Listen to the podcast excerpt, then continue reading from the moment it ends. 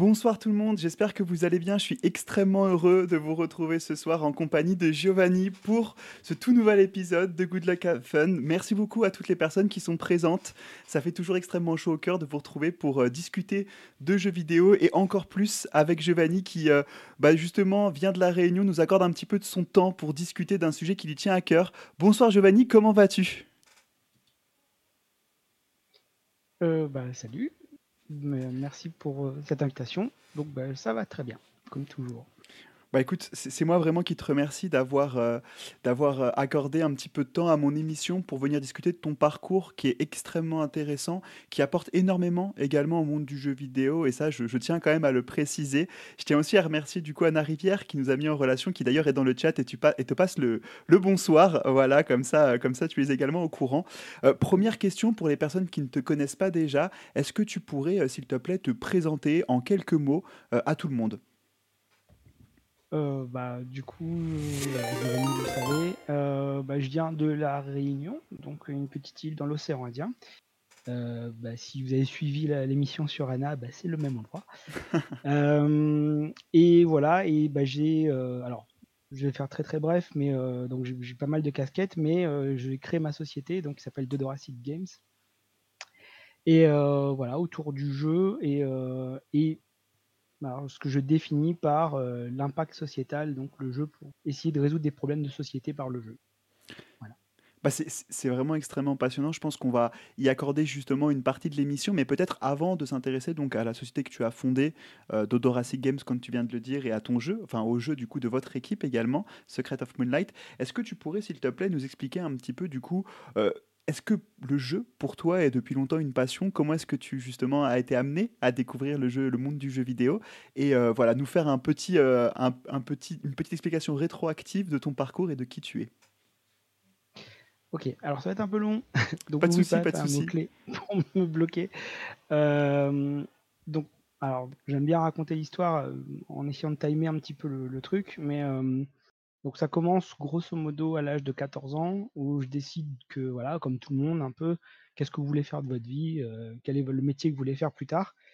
Et, euh, moi à ce moment-là, la, réponse que j'ai, c'est comment euh, sauver le monde. Donc je suis de la génération Club Dorothée et, et je suis pas mal influencé à l'époque par WWF, l'émission Ushuaïa, etc. Donc je m'intéresse beaucoup à, la nature et un peu à ce qui se passe dans le monde. Et je me dis que voilà, quitte à faire quelque chose, euh, bah, ça soit quelque chose d'utile. Et au début, je voulais, donc la réponse pour moi à tout ça, c'était l'éducation. Donc je voulais être prof. Puis je me suis rendu compte que être prof, euh, c'était un peu galère, très verrouillé, euh, beaucoup de contraintes. Et surtout, je trouvais qu'il y avait une espèce de non-sens dans le système de se dire qu'on demande à des profs qui ont 30 élèves par an euh, de résoudre des problèmes où bah, vous avez 30 profils différents avec des mmh. parcours de vie différents, des, euh, voilà. Donc, je trouvais que c'était, et en plus avec des contraintes de programme et tout ça, enfin voilà, beaucoup de limites. Et je me suis dit que bah, c'était pas vraiment fait pour moi parce que j'aime bien ma liberté. Je voulais quelque chose qui ait un peu d'ambition et toucher 30 bah, élèves par an, ça faisait pas beaucoup dans ma carrière. Et donc, je voulais avoir un impact un peu plus grand sur le monde. Bien sûr. Et je me suis dit que bah, l'éducation, sous quelle autre forme je pourrais la, la, travailler Et je me pose la question tout simplement sur moi, c'est comment, euh, pourquoi moi je me pose cette question-là.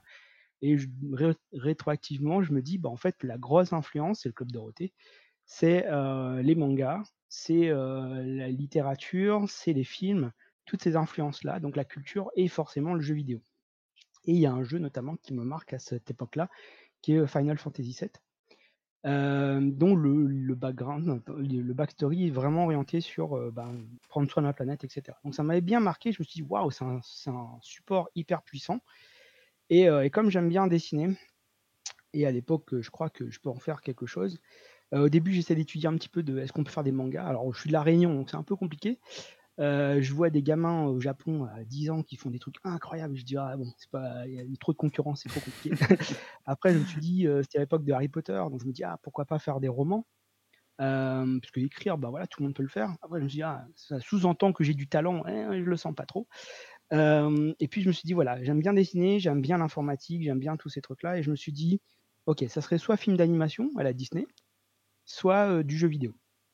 Et je commence à étudier un petit peu ces deux univers-là. Et à l'âge de 18 ans, quand j'ai le, bac, je réunis ma bande de copains. et je dis voilà, il y a le grand plan pour changer le monde. Donc faire du jeu vidéo ou faire du film d'animation, ça coûte une blinde, ça coûte des millions, je les ai pas. donc on va faire une grande stratégie, parce que je suis un grand stratège. Et donc je me dis, on va faire un plan sur 15 ans, on va faire des petites entreprises qui vont investir dans des moyennes entreprises, qui vont investir dans des grandes entreprises, et à la fin on aura plein de millions. Donc ça c'était le plan. Mais ça s'est pas passé tout à fait comme ça. donc la première année que je fais, je fais la fac en métropole, donc à Toulouse. Et euh, donc c'est la première fois que je quitte la Réunion, etc. Donc euh, bah en fait grosse découverte. Alors il y avait la DSL, chez nous on n'avait pas tout ça, donc c'était euh, la liberté d'internet. Et bah, je joue à Counter Strike toute l'année et bah, j'ai pas mon AD, c'est à peu près normal. Donc je me dis ouais bon année sabbatique tout ça, donc je retourne à la Réunion et je refais une année de fac. Et là pour le coup je crois que je vais l'avoir, mais je l'ai pas.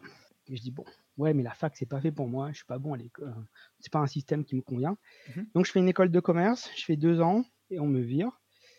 Euh, je fais ensuite une école d'infographie en Belgique et euh, je rate ma première année. Je refais une autre formation et je rate deux fois la première année. Mais ta, ta, persévérance est, vraiment inspirante pour le coup. Je te laisse continuer, mais vraiment, euh, c'est extrêmement inspirant parce que justement, on voit que c'est pas le seul moyen d'accéder à, la création de JV et justement d'accéder à ce qu'on aime faire. Donc, je te laisse continuer, mais sache que c'est quand même très inspirant d'entendre euh, d'entendre justement ton parcours.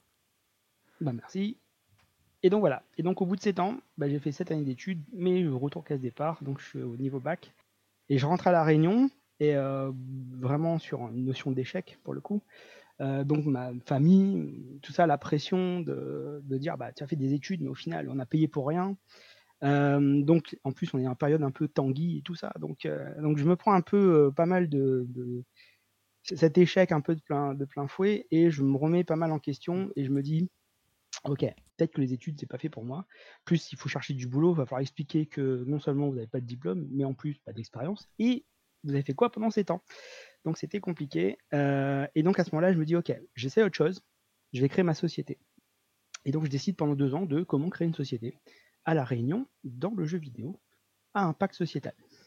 Bon, c'est pas gagné, puisque bah, forcément à La Réunion, il n'y a pas de euh, formation dans le jeu vidéo, il n'y a pas de...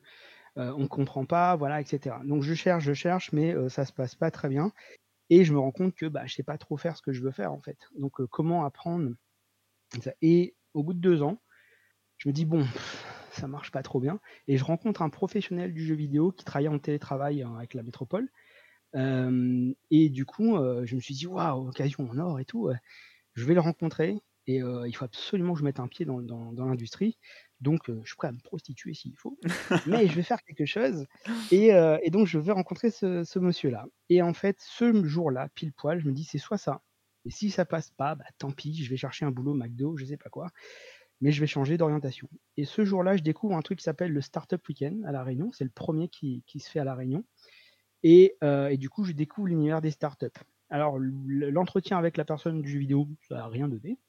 Mais par contre, bah, le Startup Weekend, je découvre donc l'entrepreneuriat innovant, en tout cas à l'américaine. Et ce qui m'a plu, c'est qu'à l'époque, le teaser, c'était bah, vous êtes les entrepreneurs, les gens qui allaient construire le monde de demain et vous allez faire un monde meilleur. Et ça, ça me parlait bien. Donc du coup, je me suis dit, ah mais c'est ça que je veux faire et tout. Et du coup, je me relance là-dedans. J'ai attendu un an, parce qu'il n'y avait qu'une fois par an le Startup Weekend. Je suis revenu et j'ai présenté mon projet de faire du jeu vidéo. Euh, alors à l'époque, c'était euh, les social gaming, tout ça, c'était la mode de, de, tout ce qui était sur Facebook, etc., Farmville. Mmh. Et du coup, je me dis, voilà, il y a un truc, vous voyez, c'est populaire et tout, il y a un mouvement à prendre et quelque chose à faire. Donc je présente un truc, personne n'a rien compris.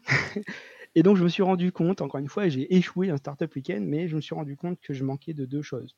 Un, je savais pas faire ce que je voulais faire, donc j'avais pas la compétence, et deux, j'avais pas de réseau, personne ne me connaissait, etc. Donc j'ai décidé de prendre le pli de ça et de, euh, de me dire bah, je vais me former. Donc mes amis euh, Google, YouTube et Wikipédia, euh, voilà, je les aime bien. J'appelle ça la Triforce. Et, et après, je me suis dit je vais faire du réseau. Donc je me suis inscrit à tous les événements gratuits de networking qu'il y avait sur, sur la place. Et j'y allais partout. Et donc, donc il y avait des cocktails, tout ça, c'était cool. Mais et les gens ils me voyaient, ils me disaient mais c'est qui ce gars-là? Il est là tout le temps, mais on ne sait pas qui c'est. Et du coup, euh, ce qui s'est passé, c'est que bah, bah, comme j'ai fait un startup week-end, bah, tu as quelqu'un qui t'a vu, tu dis bonjour, salut, et comme les gens ils te voient dire bonjour, ils disent tiens, bah, on va lui dire bonjour aussi. Et en fait, tu dis bonjour à des gens comme ça et tout le monde croit savoir, mais en fait, personne ne te connaît. Donc c'était marrant, mais j'ai commencé à construire mon réseau comme ça, et donc à rentrer un petit peu dans, le circuit, à me former sur Internet, sur les startups. Et là, et donc je vais accélérer un petit peu. Et donc à un moment donné, je me dis, je, vois une vidéo sur YouTube d'un gars qui explique sur les startups, il dit voilà, alors on est à la Réunion, donc je commence à avoir du travail, etc. Je commence à fonder une famille. Donc je commence à, me poser un petit peu. Et, et donc je vois une vidéo sur Internet d'un gars qui dit moi, je pense qu'il y a des secteurs dans les startups qui sont encore à creuser et tout, euh, notamment l'éducation et l'éducation par le jeu. Et donc, un gars au niveau national qui racontait ça, je dis mais c'est exactement ce que je dis en fait. Et donc je me suis dit, je dis à ma femme, je dis écoute, si je fais pas ça, je pense que je vais regretter toute ma vie. Et euh, j'ai envie d'y aller quoi. Et euh, elle m'a dit ok, de toute façon, elle est tombée amoureuse de moi parce que je voulais sauver le monde. Donc elle m'a dit ok, je te suis. Et je savais voilà, et je savais très bien que faire de l'entrepreneuriat, surtout dans les startups, mmh ça veut dire sacrifier beaucoup de choses. Et voilà. Donc on, se lance. Ça part un peu. Alors je raconte pas tout le truc, mais c'était assez fou. il se passe plein de déboires. Je perds de l'argent et tout ça. Et au début, je, me lance sur de l'escape game. Donc parce que quand on raconte jeux vidéo à la Réunion, les gens ils comprennent pas. Ça rend stupide. c'est voilà, ça fait piou piou. C'est vraiment des trucs, l'image très ancienne du jeu vidéo. Donc je me suis dit, je vais pas y aller avec du jeu vidéo parce que personne va m'autoriser à faire des financements. Et par contre, à l'époque, il y a les escape games commencent à percer en France. Et du coup, il n'y a pas à La Réunion. Et je dis, ah voilà. Et donc, comme c'est dans le réel, les gens acceptent plus. Et du coup, ça, ça a passé. Ça a commencé à être bien et tout. Bon, il y a eu plein de déboires. Mais et je m'étais donné deux ans pour arriver à être économiquement viable. Et sinon, bah, je passais à autre chose. Bon, bah, au bout de deux ans, j'ai perdu 100 000 euros. et ça s'est pas passé puisque encore une fois, étant à la Réunion, la moindre chose que vous faites venir, en fait, vous devez faire livrer un truc sur Amazon, ça prend trois semaines, euh, etc. Enfin, c'est hyper galère. Il y, a, ouais, il y a de la douane partout. Enfin, c'est les coûts sont, de structure sont énormes. Et en plus, moi, je voulais pas vraiment faire du jeu comme ça. Moi, je voulais faire du jeu à impact sociétal. Donc, il y a encore une autre brique derrière qui était un peu compliquée. Euh, et au bout de deux ans, je perds de l'argent et tout ça. Et donc, je décide de faire un pivot. et je me dis, bon, quitte à faire un... Est-ce que ça marche pas Quitte à la boîte, elle meurt bah, au moins je vais faire ce que je voulais faire, c'est-à-dire du jeu vidéo. Et je commence à faire un projet de jeu vidéo. On rencontre un fonds d'investissement pile poil à ce moment-là qui nous dit, à la Réunion, qui nous dit Waouh, on a 50 millions d'euros. On n'a pas assez de projets. Et on finance des projets à la Réunion. Donc, venez nous pitcher votre projet. Et je dis, waouh, super, j'arrive. Bah, écoutez, le jeu vidéo, c'est un gros marché. On a un projet innovant, impact sociétal. Bref, on déballe tout le truc. Ils me disent, écoutez, bah, faites-nous un business plan, faites-nous une préposition. On fait tout le truc, ça nous prend sept mois. C'était horrible, j'ai détesté. Parce qu'on fait beaucoup de, finances et tout ça, enfin, c'était très lourd. Et je, m'entoure de gens qui me conseillent. Et j'ai dit, mais c'est chiant en fait de faire ça. Et on me dit, bah ouais, bah, c'est ça, toi tu dois aller chercher de l'argent. Je dis, mais moi j'ai créé ma boîte pour faire du jeu, pas pour ça. Et ils m'ont dit, ben ouais, mais c'est ça ton rôle. Et j'ai accepté de jouer le jeu. Mais j'étais pas très content. Et à un moment donné, je dis, bah, quitte à ce que la boîte elle meure, bah, je vais faire au moins le truc que je voulais faire au tout début. Et je fais un truc, donc bah, le Tika, que vous avez vu en truc, euh, et, qui était dans mon logo en fait. Et c'était le projet initial de ce que je voulais faire. Et le fonds d'investissement nous dit que, alors tenez-vous bien, ça qui est très fort, c'est, euh, on m'a dit, j'ai demandé un million à peu près sur cinq ans pour faire le, pour faire le projet. Euh, et ils nous ont dit, écoutez, on n'est pas trop d'accord avec votre stratégie. On pense que vous devriez plutôt faire des FPS pour les 12-17 ans en français, quoi, en enfant. Et donc, en gros, aller en concurrence de Fortnite. Euh, c'est bah une mauvaise connaissance du marché, ça, pour le coup. c'est pas, euh, pas un bon plan, ça. et donc, on a, voilà. Mais euh, voilà. Et donc, ça faisait des mois que, alors, pour la petite anecdote, à ce moment-là, j'avais plus d'argent. Donc, j'avais hmm. ma femme qui payait le loyer pour deux. Et puis, au bout d'un moment, bah, elle pouvait plus payer non plus. Donc, voilà. Donc là, ça commence à tirer la langue. Et au bout de dix mois, donc, euh, bah, quand on reçoit cette nouvelle, ma femme me fait bah, écoute, euh, je t'aime, mais je ne peux plus supporter cette vie et tout, parce que je n'étais jamais là et tout. Et du coup, elle décide de me quitter. Enfin, du moins, c'est ce qu'elle a annoncé parce que ça s'est pas fait. Mais du coup, j'ai annoncé à mes associés, je dis écoutez, bah voilà, ça fait trois ans maintenant que le projet ne tient pas la route, etc. Bah, c'est un échec. Euh, mais du coup, je vais, je vais vous remercier un jour mais je vais essayer de prioriser un peu ma, famille et donc essayer de trouver du boulot. Et donc à ce moment-là, je me repars en quête de boulot. Mmh et, et je faisais un peu de formation sur le côté. Et mon centre de formation me dit: «Mais non, entrepreneur, c'est toute ta vie, tu peux plus retourner dans le salariat, donc tu vas faire de la formation, plus de formation». Et je me dis: «Bah ouais, mais c'est pas comme ça que ça se fait», enfin voilà. Et du coup, je fais de la formation, j'ai de la chance à ce moment-là, il se passe qu'il y a, il y a une nouvelle formation qui se crée et je, me positionne et je travaille quasiment temps plein à faire de la formation. C'est là que je rencontre une partie de mon équipe. on se situe à peu près quand, là, du coup, d'un point de vue année? Là, on est, ouais, merci. Euh, très bien, on est en 2019. 2019, du coup. Donc ton projet Escape Game, c'était 2007, 2017, euh, pardon, si je me souviens bien. Et donc deux ans plus tard, tu te réorientes vers la formation et c'est là que tu rencontres l'équipe qui va te, et je te laisse continuer du coup la phrase. ouais. Et alors, à ce moment-là, elle n'est pas encore mon équipe. Mmh. Euh, j'ai, voilà, j'ai, un parcours qui fait que, du coup, je parle à des gens qui sont en reconversion professionnelle, etc. Et du coup, leur parler de mon parcours, dont j'ai des échecs, ça leur parle. Ça leur, euh, bah, ils se sentent parce que eux aussi subissent des choses dans leur vie, dans leur parcours, et se disent que bah, ils savent pas trop quoi faire. Et moi, je commence toujours mes formations par une question, c'est euh, si vous aviez le choix et que vous pouviez faire ce que vous voulez, vous feriez quoi? Et en fait, pour certains, bah, ils ont des rêves, sauf qu'on est à la Réunion, c'est compliqué, et que bah, ils ont dit non, c'est un rêve, je le ferai jamais parce que voilà, c'est pas un truc. Euh, mauvais choix de, scolaire, etc. Et je lui dis, mais tu veux apprendre? Bah apprends. Et du coup, tu as Internet, tu le tu peux balader, il y a plein de trucs, etc. à faire. Et du coup, juste ce changement de, paradigme, en fait, bah, ça leur apporte la possibilité de finalement se dire qu'ils peuvent concrétiser leur rêve. Donc voilà, donc ça c'est le fond de ma formation, et j'ai fait ça pendant deux ans. Euh, donc j'ai renfloué un peu les caisses, c'était un peu galère, mais le Covid m'a aidé, parce que du coup, euh, on a fait beaucoup de formations à distance, donc moi, ça me faisait moins de frais euh, de me déplacement et tout, donc c'était bien. Complètement. Et puis il y avait Discord et tout, alors c'était bien parce que j'étais dans un monde de la formation à la Réunion où les gens sont un peu vieux jeu quand même. Et du coup, quand il y a eu Internet et tout, on a dit bah nous on est sur Discord et tout le monde dirait non on est sur Zoom, comment on fait, qu'est-ce qui se passe et tout? C'était en galère.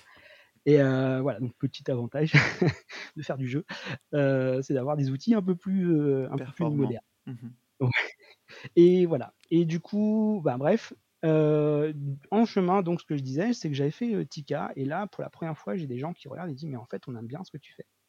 Donc là, bah, ça fait plaisir. et je me dis qu'il y a peut-être quelque chose que je tiens et tout. Et à ce moment-là, en 2021, je me dis que je me suis un peu épuisé sur le marché local parce que tout le monde ici va te dire fais du jeu vidéo, mais pour le marché réunionnais. Ce qui est un non-sens. Tu as 800 000 habitants. Ouais. Tu peux faire ce que tu veux mathématiquement, euh, ça marche pas bien. On n'a pas la volumétrie et tout. En plus, ils veulent faire ça en français, enfin tout un tas de trucs. J'ai dit, mais c'est pas ça le marché du jeu vidéo et c'est compliqué. Et euh, bon, personne m'écoutait. Donc au bout d'un moment, j'ai dit, bah, j'ai envie de croire à autre chose. Et euh, bah, peut-être qu'il faut que je sorte de la Réunion. Et donc en 2021, je pars pour la première fois au Game Camp. C'était incroyable. C'était trop... Mais c'était démentiel. est-ce que tu peux préciser rapidement euh, de quoi il s'agit pour ceux qui ne connaissent pas? Ah ouais, c'est l'événement national euh, des rencontres professionnelles du jeu vidéo. Ça se passe à Lille. Euh, voilà. Et, donc c'est là que ça se passe un peu pour le B2B, côté jeu vidéo. Et, et, donc moi, pour ma première fois là-bas, c'est une industrie, entre nous, mais c'est une industrie démentielle. Enfin, les gens sont hyper bienveillants. Euh, et ça change, ça change des gens avec qui je, que je parlais à La Réunion. Et, euh, c'était une énergie incroyable. Les gens, voilà, enfin, tu rencontres des personnes plus belles les unes que les autres, avec des projets euh, qui sont fous. Et donc voilà, c'était hyper bien. J'ai beaucoup aimé. Et, voilà. Donc ça, moi, m'a donné un scope de me dire, ok, bah, je pense qu'il y a quelque chose à faire, mais du coup, il faut que je sorte de la Réunion. Et donc l'année d'après, moi, j'ai une hypothèse marché très fort à la base, c'est que je vise, alors tiens-toi bien, je fais du jeu pour les femmes qui, enfin, ma cible première, c'est-à-dire le, premier segment que je cherche, c'est les femmes qui ne jouent pas. Voilà, un truc bizarre. Mais le but, c'est de faire du jeu à un public qui ne joue pas encore, et on le sait, plus de 50% des femmes jouent euh, aux jeux vidéo, enfin, mais euh, bah, les jeux Call of Duty, FIFA, ça parle moins et du coup, il y a un truc à faire. Bon, à l'époque, il n'y avait pas encore vraiment Animal Crossing aussi bien. Maintenant, ça pète. donc les femmes qui ne jouaient pas, elles jouent maintenant. Il y en a, beaucoup, Il y a beaucoup, beaucoup de femmes qui jouent aux jeux vidéo. On est souvent très surpris par les chiffres. Et du coup, il n'y avait pas des jeux pensés pour ce public-là, voilà. Sauf bah, les Sims, notamment, qui avaient bien marché. Alors, il y a tout un tas de trucs sur la segmentation, et mmh notamment bah, Animal Crossing qui répond bien à, ce, à cette demande-là. Euh, enfin voilà. Et du coup, moi, c'était un peu cette hypothèse-là. Et je me suis dit, bah, tant qu'à faire, je pense que le Japon, parce qu'on est de la Réunion, parce qu'on est un peu particulier comme, comme écosystème, on a beaucoup de, de, et puis on a grandi avec la génération Club Beauté. Je me suis dit que le Japon, il y a un truc à faire. Mais j'avais aucune preuve. Donc il fallait que. Et à La Réunion, on vous dit Tu as fait une étude de marché, un truc? Mais à quel moment ils savent que La Réunion, c'est où Voilà, ils peuvent pas. Il n'y a pas d'étude de marché fiable sur le jeu vidéo, encore moins. Donc je décide de, que je veux aller là-bas. Et entre-temps, j'ai l'opportunité d'aller à la GDC. Donc en 2022, je pars à la GDC à San Francisco et je rencontre l'IGDA Climate Change, sur le, donc l'IGDA International Game Developer Association, sur la thématique Climate Change, et qui fait des workshops, etc. Donc là, moi, je passe devant un truc et je dis, oh, trop bien, ça me parle ça. et du coup, je rentre et je rencontre plein de gens, encore une fois, incroyables, euh, dont pas mal de Français. et du coup, il y a vraiment un truc, une énergie et tout. Et je me dis, ben voilà, je suis pas tout seul à vouloir faire mon, truc de jeu pour, pour sauver la planète et tout ça, quoi. Donc voilà, c'est un nouveau truc, c'était super cool. J'ai eu des gens qui ont dit Ah, il est bien ton projet. Et du coup, j'ai eu une, espèce de preuve de marché que ça pouvait marcher en, dehors des limites de la. Donc là, je commence à y croire, et puis en septembre 2022, je suis parti au Japon avec la délégation organisée par Business France et SNJV sur le, le, Creative Lab. Et on a eu l'opportunité notamment de pitcher notre projet devant Bandai Namco. Donc Bandai Namco, c'est les licences One Piece, Dragon Ball, euh, Naruto, enfin c'est un gros machin. Un quoi. gros gros gros, vidéo. C'est exactement. Et on y allait, alors c'était marrant parce qu'on est dans la délégation française, donc du coup on était avec Quantic Dreams, on avait des, gens qui étaient bien placés, des anciens d'Ubisoft et tout, tu vois. Et on était là, fait, ouais, bah, nous on est un peu des amateurs, et euh, on devait pitcher, on avait deux minutes, donc c'était un, un exercice et une expérience folle. Mais j'avoue, bah, on était un peu, nous, sur le côté humilité de se dire, bah, on n'est pas prêt, on n'est pas au même niveau que les autres, mmh. et on est juste passionné par le Japon et tout ça, et on voit là notre projet, etc. Bah, les gens ont bien aimé, et les Français nous ont pris d'affection aussi, parce qu'ils ont dit, ben, c'est bien de, vouloir vivre de sa passion et tout, tu vois. Donc, euh, donc vraiment, c'est une expérience très riche et très belle. Et voilà. Et bah, de ça, on a eu encore une fois des bons retours au Japon. Euh, et ça nous a conforté dans l'idée que ça pouvait être un bon projet. Et depuis, on a fait donc euh, bah, passer à l'action. On a fait un Kickstarter. Donc le Kickstarter, pour ceux qui ne savent pas ce que c'est, c'est une plateforme de crowdfunding et bah, vous proposez votre projet de jeu et on essaye de trouver des gens qui vont être intéressés par ce projet. La petite particularité qu'on a fait, nous, c'est qu'en fait, normalement, le jeu est déjà quasiment prêt, on a déjà une image du jeu et tout, et nous, on y est vraiment allé en mode, on ne sait pas encore, mais l'objectif, c'était juste de voir s'il y a au moins une personne quelque part dans le monde qui ne nous connaît pas et qui peut dire Ok, il y a du potentiel dans votre truc. Et euh, bah, le premier jour, on a lancé le Kickstarter sans pub, sans rien. On a un Allemand qui a mis 75 euh, euros. Bah, j'ai pleuré parce que je me suis dit incroyable, c'est un truc de fou. et voilà. Et du coup, euh, c'était une, bah, une super énergie, une super expérience. on a fini par réussir le Kickstarter alors que pas grand monde n'y croyait, et encore moins à La Réunion. Et depuis, ben, en fait, on a quelque part des clients. Donc, bah, si tu veux, c'est important pour nous de savoir. Ça concrétise aussi le projet finalement. C'est au-delà de ça, c'est de se dire que tu sais, quand tu souvent, dans nous en tout cas, il y a pas mal de gens qui font du jeu, et puis tu sais, euh, un peu une vision d'artiste. C'est-à-dire, je, me fais plaisir, puis on verra s'il y a des gens qui sont intéressés ou pas.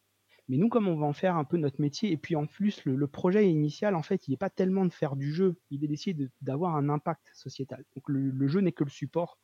Et donc, moi, j'ai besoin que derrière, ça concrétise un, modèle économique. On va essayer de construire des projets qui vont être longs sur, sur très long terme, parce que bah, avoir un impact sur le monde, c'est pas, tu te lèves pas un matin comme ça, quoi.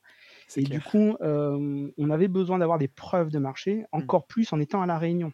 C'est-à-dire que euh, comme je dis, il n'y a pas d'études de marché. Et quand on est d'ailleurs reparti voir Business France, on leur dit voilà, on a des projets, on a des gens, on aimerait bien vendre Poluche en Allemagne. Et ils nous ont dit euh, ah ouais, mais il faut faire une étude de marché et tout. J'ai euh, dit bah non, non, c'est bon. Il me dit non, mais il n'y aura pas des gens qui vont acheter ton truc et tout sans. Je dis mais c'est déjà fait en fait. On a déjà des gens qui vont acheter. Et en fait, ils y croient pas. Alors, ils connaissent tellement pas le marché du jeu et que les gens peuvent acheter sur un côté passion et tout, tu vois. Puis bah c'est pas des joueurs. Donc si tu veux, et puis le marché du jeu indépendant, à La Réunion, alors les concepteurs ils connaissent, hein, mais le grand public ne connaît absolument pas. Et quand je dis le grand public, c'est pas les joueurs, hein, je parle de, des gens qui ne jouent pas. Et euh, les financeurs, etc. Je, précise peut-être euh, rapidement, là, ton jeu du coup s'appelle déjà Secret of Moonlight parce que tu n'as pas précisé le nom, c'est bien ça. Et du coup, tu as lancé le projet donc mi, euh, mi 2022 en septembre avec le Kickstarter. Ouais, c'est ça. En fait, ça fait partie d'un projet un peu plus vaste qui s'appelle euh, La légende de l'île. C'est l'univers sur lequel on veut travailler. en fait, est-ce que tu, peux répéter s'il te plaît? Ton micro s'est coupé très rapidement. C'était la ah, légende de quoi, pardon?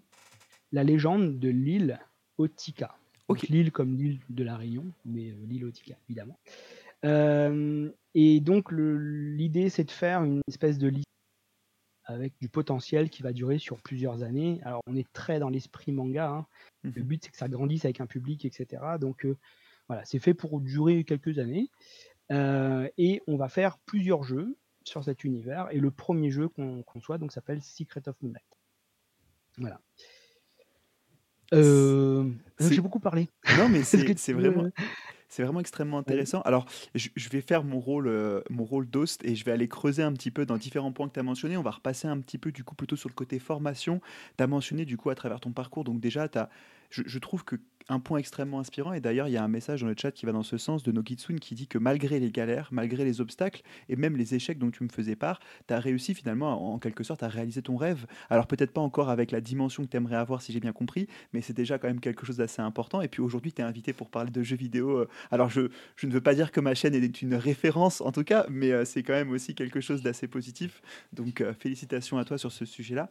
Mais revenir aussi donc plutôt sur ce côté autodidacte dans la formation. Est-ce que tu pourrais nous expliquer, tu as mentionné YouTube, tu as mentionné Wikipédia, je pense que c'est quelque chose qui est aujourd'hui faisable par nous tous, euh, nous toutes, nous tous et nous toutes, pardon, autour de, autour de ce live. Mais comment est-ce que toi tu as fait, comment est-ce que tu as été trouver les bonnes ressources? Et finalement, euh, comment est-ce que tu as réussi à créer euh, bah, tes compétences pour fonder tous les projets que tu as pu faire jusqu'ici?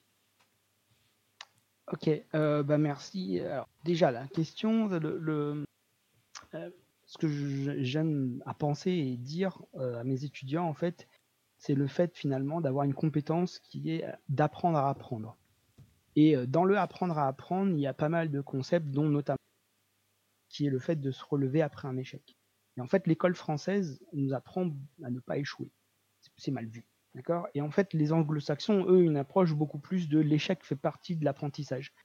Euh, bah, en ayant cette culture-là, encore une fois, avec YouTube et tout, on trouve pas mal de gens, et notamment dans l'industrie, euh, qui vont donner cette, image-là, et en fait, euh, cette vision-là. Et bah, du coup, moi, je l'ai adopté, et ça m'a donné beaucoup d'efforts de réapprendre, de me réorganiser. Alors, j'étais un gros paresseux dans les études en vrai, mais, mais là, j'ai jamais autant bossé que maintenant parce que bah, du coup, il y a la passion, il y a l'envie de, de, faire ce qu'on a, ce qu'on aimerait faire, et donc mmh. du coup de se poser les bonnes questions. Et aujourd'hui, n'a jamais été aussi bien qu'en 2023. Il y a des vulgarisateurs de tous les côtés, il y a des gens de l'industrie qui partagent leurs connaissances. Ça, c'est fou. et des gens vraiment placés dans des, dans des, dans des, dans des sociétés auxquelles on n'a pas accès. Et encore une fois, pour quelqu'un qui vient de la Réunion, euh, bah c'est, on a accès au monde en fait. On a accès à la connaissance de tout le monde. Voilà. Et après, bah, il faut juste creuser suffisamment. Il faut être, comme je disais, résilient, donc il faut mettre de la méthode derrière. Et moi, je me suis intéressé à tout un tas de techniques, euh, notamment les méthodes agiles, etc., euh, gestion de projet. Voilà. Après, je suis curieux de tout. Et euh, voilà. Et donc, ben, au bout d'un moment, ça, c'est des pièces de puzzle que tu arrives à assembler et ça te fait un workflow d'apprentissage qui fait que voilà. aujourd'hui, je suis capable non seulement de le faire, mais en fait, je l'enseigne en fait. C'est vraiment extrêmement euh, inspirant et je reprends, c'est pas mes mots, hein, c'est les mots de beaucoup de personnes dans le chat euh, qui le disent en tout cas par rapport à, à la façon dont tu présentes ton projet euh, et tu présentes la façon dont tu as abordé la résilience. Je pense que c'est l'un des mots-clés de, de, ton message, c'est-à-dire toujours essayer d'aller de l'avant, ne pas s'arrêter au premier échec. Et justement, on arrive à un point que tu m'as mentionné à, à, plusieurs reprises et j'ai trouvé cette approche extrêmement intéressante, l'apprentissage par l'échec. Comment est-ce que tu définirais, toi, l'apprentissage par l'échec et comment est-ce que tu as réussi euh, à chaque fois à, rebondir parce que parfois c'est très difficile. L'échec, souvent en plus dans nos sociétés, est très mal perçu. Euh, il y a un regard très violent euh, de plusieurs groupes et notamment bah, de, de, la société occidentale sur l'échec, notamment en France principalement. Donc comment est-ce que toi tu as réussi à rebondir et à apprendre à travers tes nombreux, tes nombreux échecs qui aujourd'hui bah, se soldent en une grande réussite? Je ne suis pas encore à la réussite, j'aimerais bien, mais j'en suis pas encore à là. Mais alors, le, truc, je, vais mettre ça en deux grosses parties. la première, c'est que donc les Américains, notamment dans le jeu vidéo, il y a une chaîne YouTube qui s'appelle Extra Credits. Ça remonte, mais il y avait une super vidéo là-dessus sur la notion de fail faster, qui est beaucoup utilisée dans le jeu vidéo. On te dit en gros prototype très vite. Ben là, c'est la même chose et tu l'appliques. Alors c'est difficile au début, mais on s'y fait. C'est comme le sport. on commence à s'habituer à des trucs. Donc ça, c'est la, première partie. La deuxième partie, la plus importante, l'astuce à laquelle moi je... Alors, j'ai un petit parcours où je, suis dans le divergent thinking, je pense des choses sous un autre angle. Par exemple, je jouais à World of Warcraft et j'utilisais World of Warcraft comme simulateur d'entreprise, tu vois, à l'époque. Donc, euh, euh, et, d'ailleurs, j'ai rencontré euh, Antoine Chollet, qui est un chercheur dans le jeu vidéo, qui est assez connu, euh, il avait fait une étude là-dessus et il m'avait interviewé en tant que chef de guilde, enfin tout un truc. Mais c'était rigolo de voir que maintenant il y a des gens de notre génération qui font de la recherche sur les compétences managériales acquises dans le jeu vidéo. tu, sais, que c'est très drôle que tu mentionnes ça parce que quand j'ai lancé mon émission, donc euh, ça remonte maintenant à, à mi-2021, j'ai interviewé quelqu'un qui avait également géré une guilde et on avait parlé des capacités managériales et de tout ce que ça lui avait permis d'apprendre en fait en amont même de, de son insertion dans le monde professionnel grâce justement aux jeux vidéo donc c'est très très rigolo que tu le mentionnes à nouveau. Bah, n'hésite pas à demander, il est accessible en plus. Antoine Cholet, sur. Ok, Antoine euh, Cholet, à, Montpellier. Ouais, à Montpellier. Et euh, bref. Et du coup, en fait, le, la deuxième astuce que moi je dirais, c'est en fait la rencontre des. C'est-à-dire qu'en étant, euh, en parlant, pitchant comme ça, là, tu rencontres quelqu'un, qui rencontre quelqu'un, qui rencontre quelqu'un. Et les Américains ont un concept comme ça qui s'appelle le pay it forward. Et je trouve ça intéressant. C'est un, truc que j'applique beaucoup. C'est en gros, pour traduire ça en français, tu as le, payback qui est tu rembourses. Donc si je te donne un coup de main, j'espère qu'un jour tu me rendras l'ascenseur, tu vois. Les Américains, ils ont un concept qui s'appelle le pay it forward. Si tu me rendras pas l'ascenseur, tu donneras, tu rendras service à quelqu'un d'autre. Et ça crée une chaîne comme ça, virtueuse, etc. Et c'est quelque chose que j'applique au quotidien. Alors, quelque chose qui, dans ma personnalité, euh, ça me va très bien. Hmm. Euh, ça m'aide à créer un monde meilleur. Et, euh, et donc, qui est le nom français du film d'ailleurs, qui s'appelle Pay It Forward. Et, et, du coup, ça me plaisait bien. Et bah, c'est ce que je fais au quotidien. Je rencontre quelqu'un et je donne un coup de main. Et puis je dis, bah tiens, n'hésite pas à donner un coup de main à quelqu'un.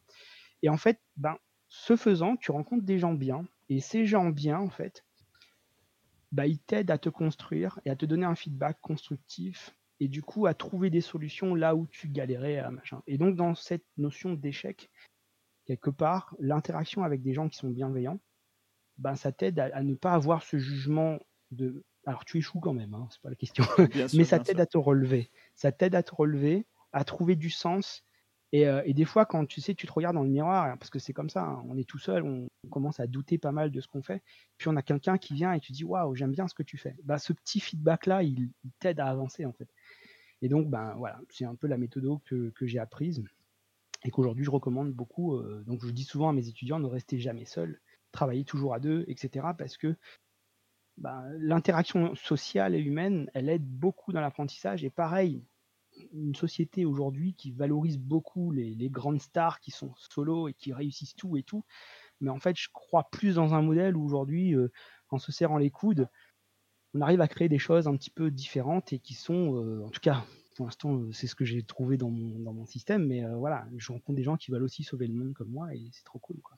C'est très intéressant que tu mentionnes ça parce qu'en plus, euh, ça, rejoint beaucoup d'études qui sont faites sur le concept de self-made man, qui est un peu euh, l'exact opposé de ce, que tu, de ce que tu nous partages aujourd'hui et qui en fait sont des, des constructions sociales très fortes euh, qui n'ont très peu de sens parce que personne se fait seul. Et je trouve que ce que tu dis va, va dans ce sens. C'est déjà par l'échec, mais c'est aussi à travers le regard des autres, leur, leur avis, leur aide, qu'on peut avancer. Et je trouve ça extrêmement, extrêmement cool.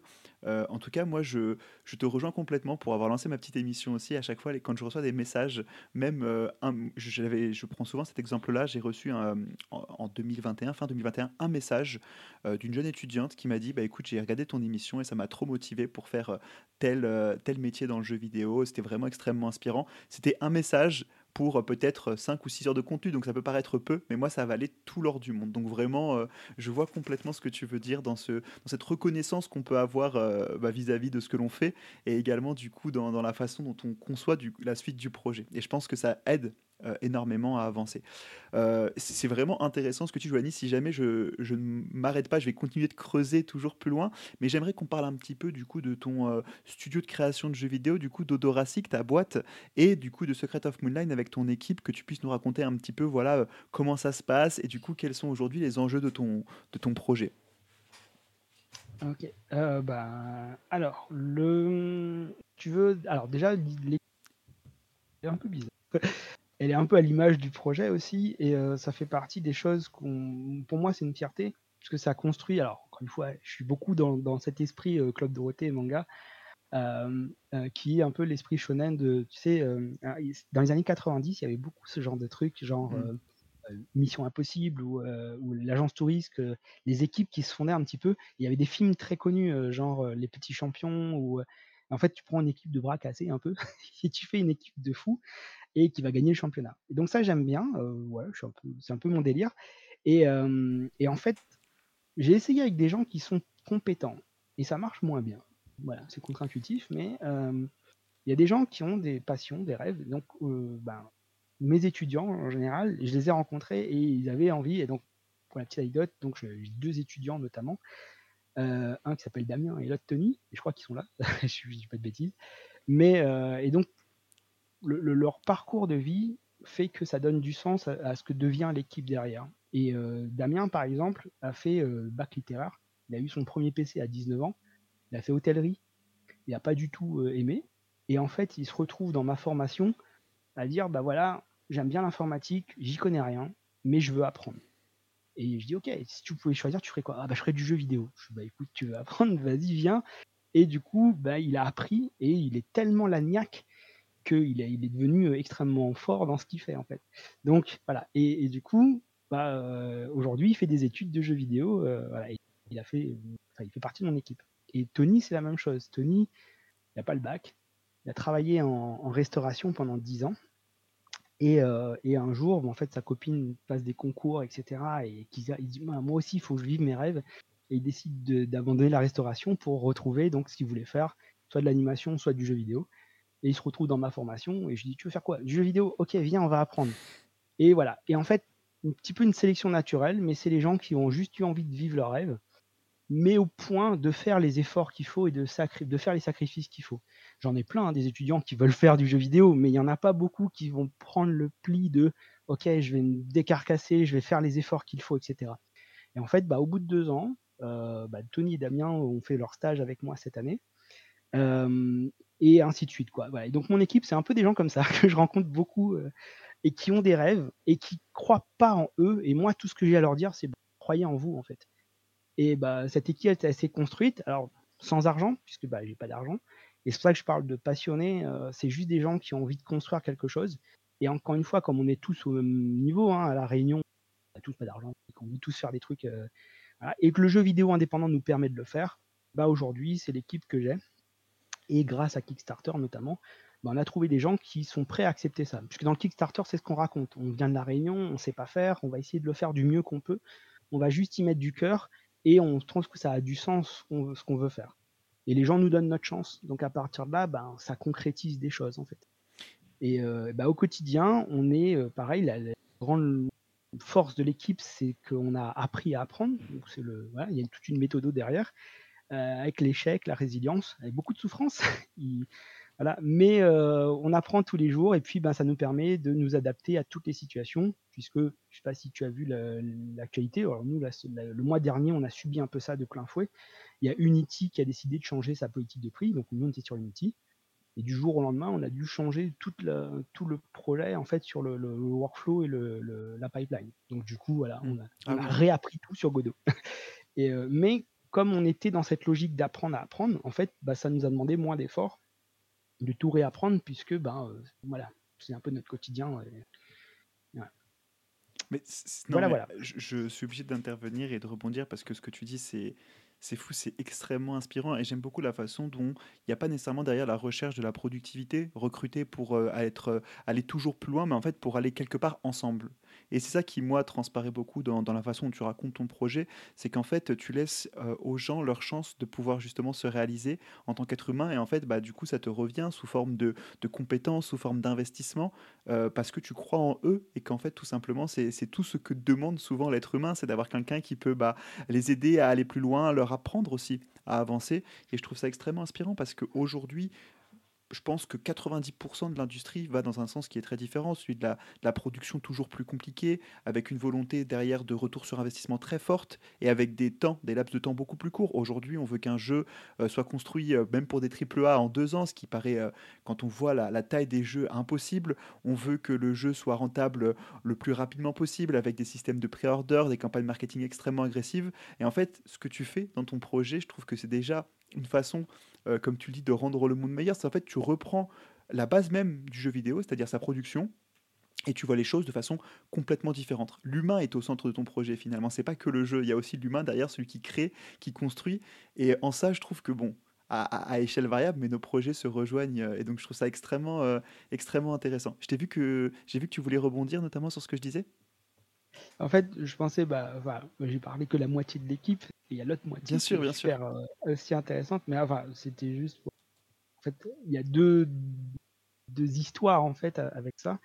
Il y a la partie, alors pour nous, au centre de notre projet, il y a un sujet aussi, c'est la place de la femme. C'est un sujet que j'aime bien euh, évoquer.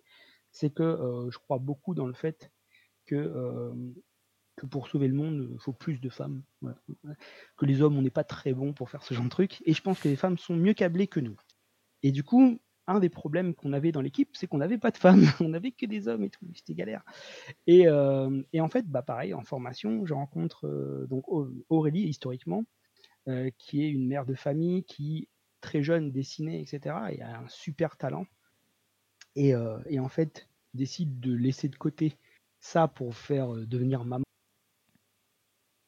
Ah, ah, Et attends, ton micro, jamais. s'est- ton micro s'est coupé pendant Pardon. quelques secondes, pas de souci, pas de souci. Ah, Je te laisse reprendre le début de ta phrase. On en était au moment où Aurélie était jeune maman et avait abandonné du coup son talent pour le dessin.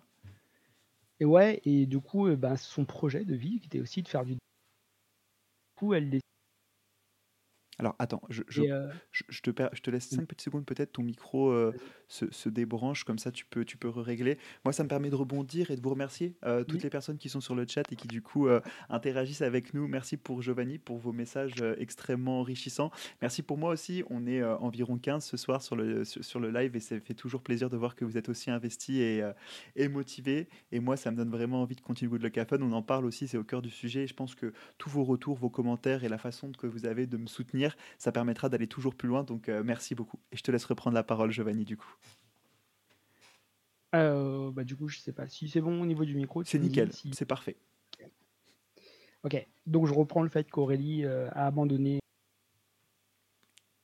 sa famille, et puis au final, bah, et puis euh, bah, je lui dis waouh, c'est incroyable ce que tu fais, trop bien, et, et derrière, bah, j'ai essayé du coup de l'emmener dans mon équipe.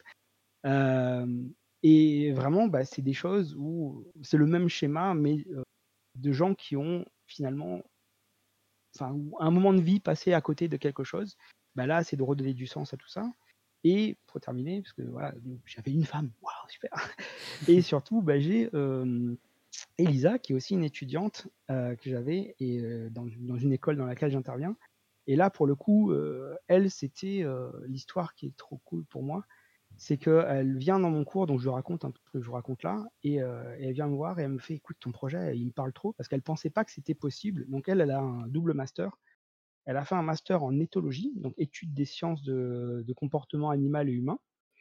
Et euh, elle a fait ensuite euh, des études de digital marketing, et c'est comme ça que, en tant que formateur, j'interviens.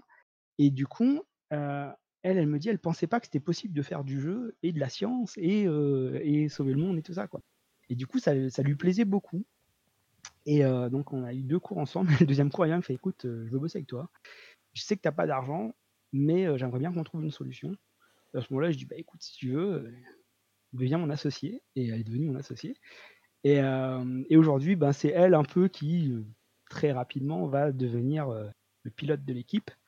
parce que, bah, voilà, elle a elle a beaucoup de talent, elle a beaucoup de une grosse force de travail que je n'ai pas et elle est un peu plus carrée aussi.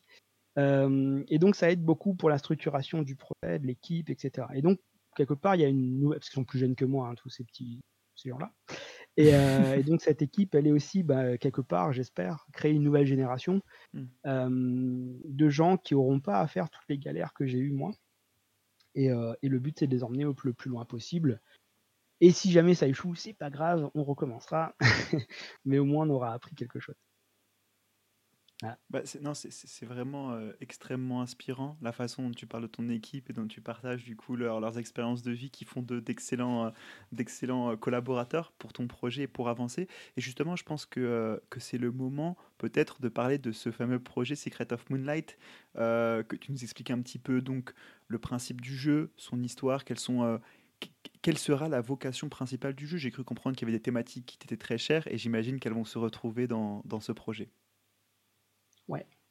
alors le l'idée initiale du truc, donc le TICA, en fait, c'est on le voit comme un endroit. L'idée, c'est de partir du fait que alors chez nous, on a un problème, les gens, ils vont en pique-nique et puis ils jettent leur saleté partout et et si tu dis à quelqu'un, «Ne fais pas ça», équipe pour me dire ce que je dois faire et donc plutôt que de sermonner les gens, l'idée, c'était comment les inspirer et de ça, bah, je suis parti d'un d'une inspiration, encore une fois, très japonaise, euh, qui sont les, les, les, festivals, etc. Et je me suis dit, tiens, si on crée un festival, quelque chose un peu comme aujourd'hui, on le fait tous, euh, dans la période de Noël, on est dans l'image de Noël, c'est de donner, etc. Et je me suis dit, tiens, si on crée quelque chose d'assez fort, on le voit bien dans les jeux, Fortnite, World of Warcraft, etc. Les gens font des choses juste pour le fun. Et je me suis dit que si on rend suffisamment fun le fait de prendre soin de la planète, bah, mmh. les gens, ils vont le faire sans que tu aies besoin de leur dire. En fait. Et, et du coup, ça, c'était le, le, design initial, donc le Tika. Et de ce Tika, bah, on a commencé à construire un petit peu bah, l'univers qui va avec, les concepts, etc. Et Secret of Moonlight, donc, est un jeu d'aventure très inspiré. alors, nous, on est dans la Réunion, on est du métissage, beaucoup de métissage. donc, du coup, on va mélanger du style très japonais avec du style très Disney et une approche un peu française sur, le, sur la manière d'amener, etc. Et du coup, ce, mélange-là, bah, on espère créer quelque chose de nouveau. Et donc, au niveau du gameplay, euh, c'est un jeu d'aventure de base, mais sur lequel on va rajouter des composantes qui sont pour créer du lien au sein de la famille. Donc, l'idée de base, c'est euh, dans une famille, euh, les gens aujourd'hui, les parents notamment, ils rentrent le soir, ils sont fatigués, ils doivent s'occuper des enfants et tout. Et l'enfant, il va dire Je veux pas jouer avec moi, j'ai pas le temps. Mmh. D'accord? Ben, L'idée, c'est de créer une expérience de jeu qui permette à quelqu'un de jouer de manière un peu plus casual, tout en profitant d'une expérience qui peut être longue. Et du coup, ben voilà, c'était de faire des mécaniques autour de ça. Et je m'inspire aussi beaucoup de l'expérience, encore une fois, de la génération des années 90, où nous, on avait une console et on avait les, les, voisins qui venaient jouer parce que bah, c'était trop cher d'avoir chacun sa console, en fait. Donc, du coup, on partageait beaucoup de choses et ça crée une expérience de vie autour de voilà, autour ce petit moment-là. Exactement. Et du coup, on va, bah, je veux recréer un peu ce type d'expérience et je vais recycler, on va dire, des vieux concepts de jeux qui ont bien marché, dont un qui s'appelle Where in the World is Carmen San Diego un vieux jeu des années 80 éducatif sur la géographie et qui avait super bien marché à l'époque. Euh, et voilà, et donc revisiter un petit peu ce concept-là en rajoutant plutôt une, partie aventure qui sera euh, pas orienté euh, combat, donc ça faut, faut le savoir. il y aura des combats, mais il y aura pas, on va pas taper des sangliers pendant 3 heures. L'idée c'est plutôt de une mécanique un petit peu différente et encore une fois de prendre soin de la nature. Donc l'idée c'est comment protéger des choses, etc. Avec beaucoup de magie et de trucs, j'espère un petit peu cool. très pour ceux qui ont grandi avec les mangas et donc des couleurs très fantasy, euh, palette couleurs euh, bah, basée, euh, inspiration directe, c'est Secret of Mana. Mmh anodin. voilà. et puis bah, voilà, on, prend un peu tout l'amour qu'on a eu du Japon à l'époque, dans les, dans les premiers jeux de fantasy, les, RPG à la japonaise, sur lequel on va venir calquer un modèle peut-être moins chronophage, d'accord Et on va distiller des informations dans le jeu qui sont basés sur de l'éveil scientifique notamment, c'est-à-dire la compréhension. Je prends quelques exemples, apprendre le tableau périodique des par exemple. Mmh ou la physique quantique, ou des trucs comme ça, qui sont pas forcément simples, qui sont passionnants, mais qui à l'école, on a tendance à rendre ça un petit peu chiant. bah là, l'idée, c'est de rendre ça peut-être un peu plus fun, et aussi de permettre, encore une fois, on revient à la boucle de départ, hein, c'est l'éducation par le jeu, c'est de se dire qu'en fait, chacun avance à son rythme. Et donc, c'est pas. Il faut que dans une salle de classe, tu sais, si t'as pas fait scientifique, tu peux pas apprendre des trucs de science, quoi. Je dis, bah, si t'aimes bien, on s'en fiche, quoi. D'accord? Et ben là, l'idée, c'est de proposer du contenu avec des trucs un peu passionnants, découverte de la nature. Il y a plein de choses à regarder. Euh, et rendre ça cool avec de la magie, parce que c'est tout stylé. Euh, et après, essayer de créer un engouement suffisamment fort pour que les gens ensuite passent à l'action. Dire vraiment essayer d'avoir un impact sociétal euh, et que les gens se disent pas juste ah c'était bien dans le jeu, mais qu'est-ce que je peux faire concrètement. Donc il y aura plein de micro détails qui seront donnés, qui qui seront pas visibles tout de suite, mais c'est à force de jouer que tu, tu vas peut-être prendre conscience que tiens trier tu peux le faire en fait, ou comprendre comment ça marche. OK. pour faire du recyclage, Donc c'est donc c'est un jeu plutôt éducatif, donc à vocation éducative en tout cas, avec derrière des thématiques qui sont aussi importantes que donc du coup euh, l'accès à l'enseignement, mais également euh, la protection de la planète et la connexion, le, la création de liens entre, entre êtres humains. C'est bien ça? Alors, la, subtilité, c'est que c'est pas du jeu éducatif. Ça reste un vrai jeu, tout ce qu'il y a de plus basique de divertissement. Et je prends l'exemple souvent de se dire, bah, il y a deux, bah, Final Fantasy VII, j'en parlais, Final Fantasy VII, qui était finalement l'histoire était après avoir fini le jeu, il y a, eu une prise de recul et de me dire ok au moment où tu joues tu joues, mais après tu dis l'histoire était quand même vachement inspirante à se dire ah ouais c'est vrai qu'on devrait prendre plus et tu te rends compte que le Mako en fait c'est une espèce d'analogie avec le pétrole et tout, tu vois en fait tu as cette seconde lecture qui vient après coup, donc ça c'est possible de le faire et tu peux acquérir des compétences et l'exemple que je prends souvent c'est Mario Kart moi, j'ai failli avoir un accident de voiture une fois, et euh, donc j'étais dans. J'ai failli passer dans le ravin, quoi, et j'ai fait un dérapage contrôlé.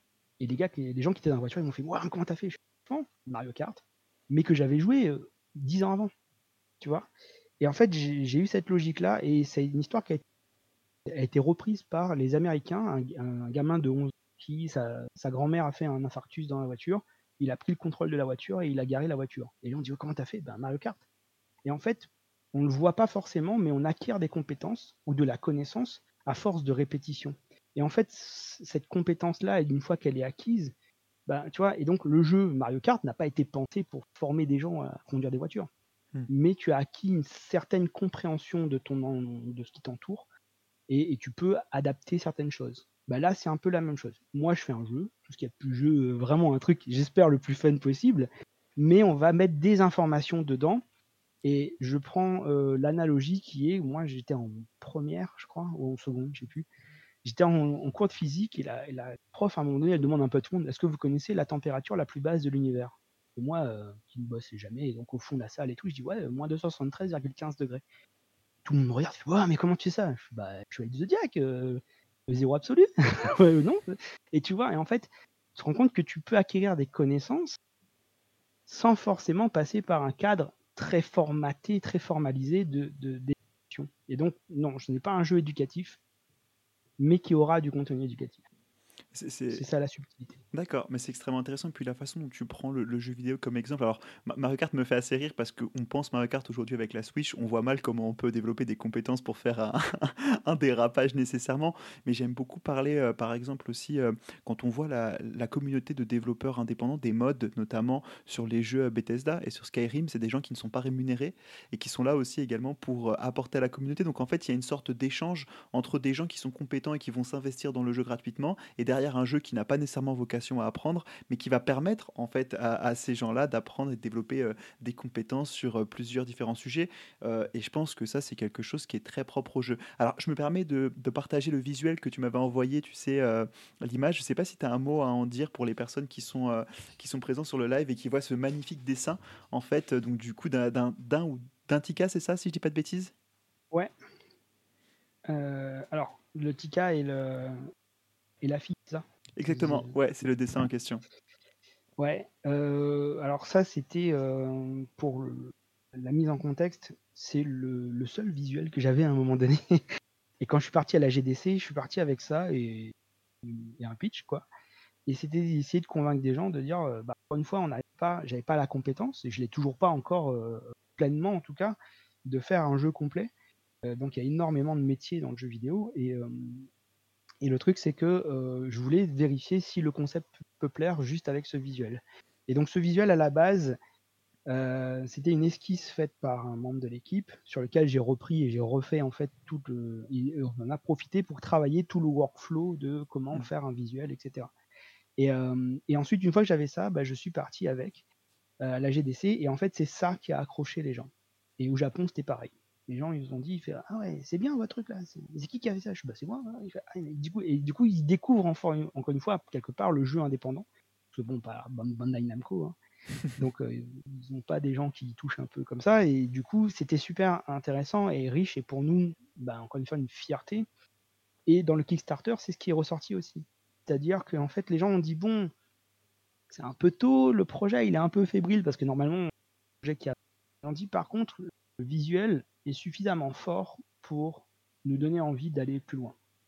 Et ben ça, moi évidemment, ça fait plaisir.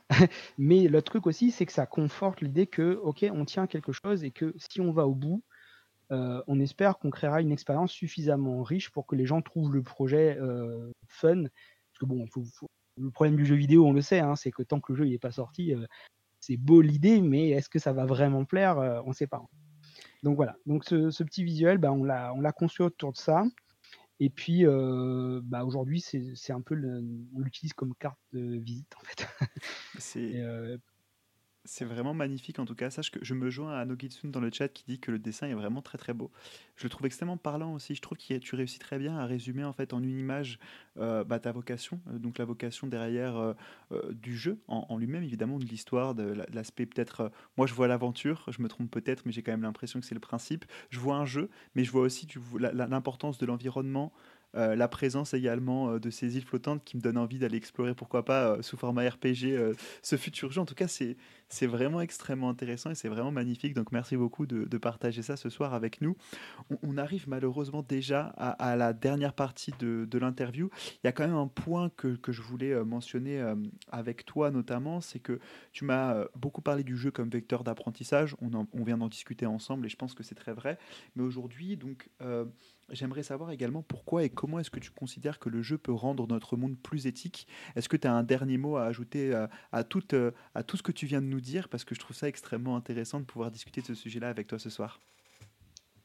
Euh, alors, je vais utiliser l'anecdote connue. Alors, je suis seul, encore une fois, il y a plein de trucs sur Internet. et il y a des, des, communautés euh,